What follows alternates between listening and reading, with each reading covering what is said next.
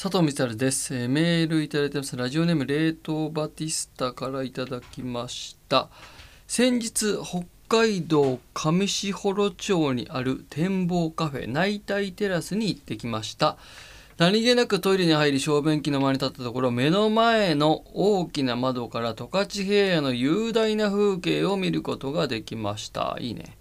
もちろん展望カフェからの風景も素晴らしかったんですがこれほど開放感のあるトイレは初めて印象に残りました素晴らしいメールありがとうございました。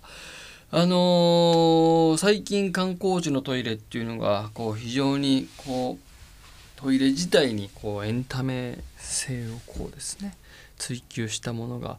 増えましてでちょっと前で言うとですねもうこれが15年ぐらい前になりますかね。海ほたるのトイレができた時に、えーあれ小林純子先生っていう僕もお世話になってるあのトイレ協会の会長でもある小林純子先生の事務所ゴンドラという設計事務所が作ったんですけど、えーまさにですねこの男性が用を足す時に目の前にこう海がブワーッと広がるような、えー構造になっていて本当に海におしっこしてるような感覚が味わえるということを言われたトイレになってたりとかしてですねあの結構ゴンドラのトイレはもしかしたらここもじゃあ小林先生が作ってる可能性もあるんですけど、えーこのしっかりそこに座って何が見えるかとか、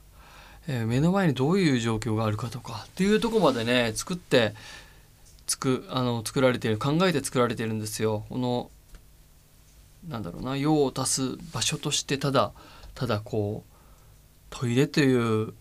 便器便座を置きましたっていうことじゃなくてこだわりのトイレを作ってるっていうねところもあってこれもちょっとじゃあ北海道の上士幌町に行く時があったらぜひちょっと行ってみたいですね。あそうなんだ。あレートバティスタは北海道の人なんだね。北海道から聞いてくれてんの嬉しいです。ありがとうございます。ちょっといつかね行くことがあればそうか富良野のちょっと東になるわけね。へえ。いやあの辺一体行ってみたいんだよな。この前 ZIP で三浦アナが富良野のねあれラベンダーだったかなぶわーっと広がってるところにロケで行ってましたけど僕もちょっといつか行ってみたいななんていうふうには思いますね。ありがとうございましたえー、ということでございまして番組に参りましょう。里見さ連休ゲストゲストゲストゲストゲスト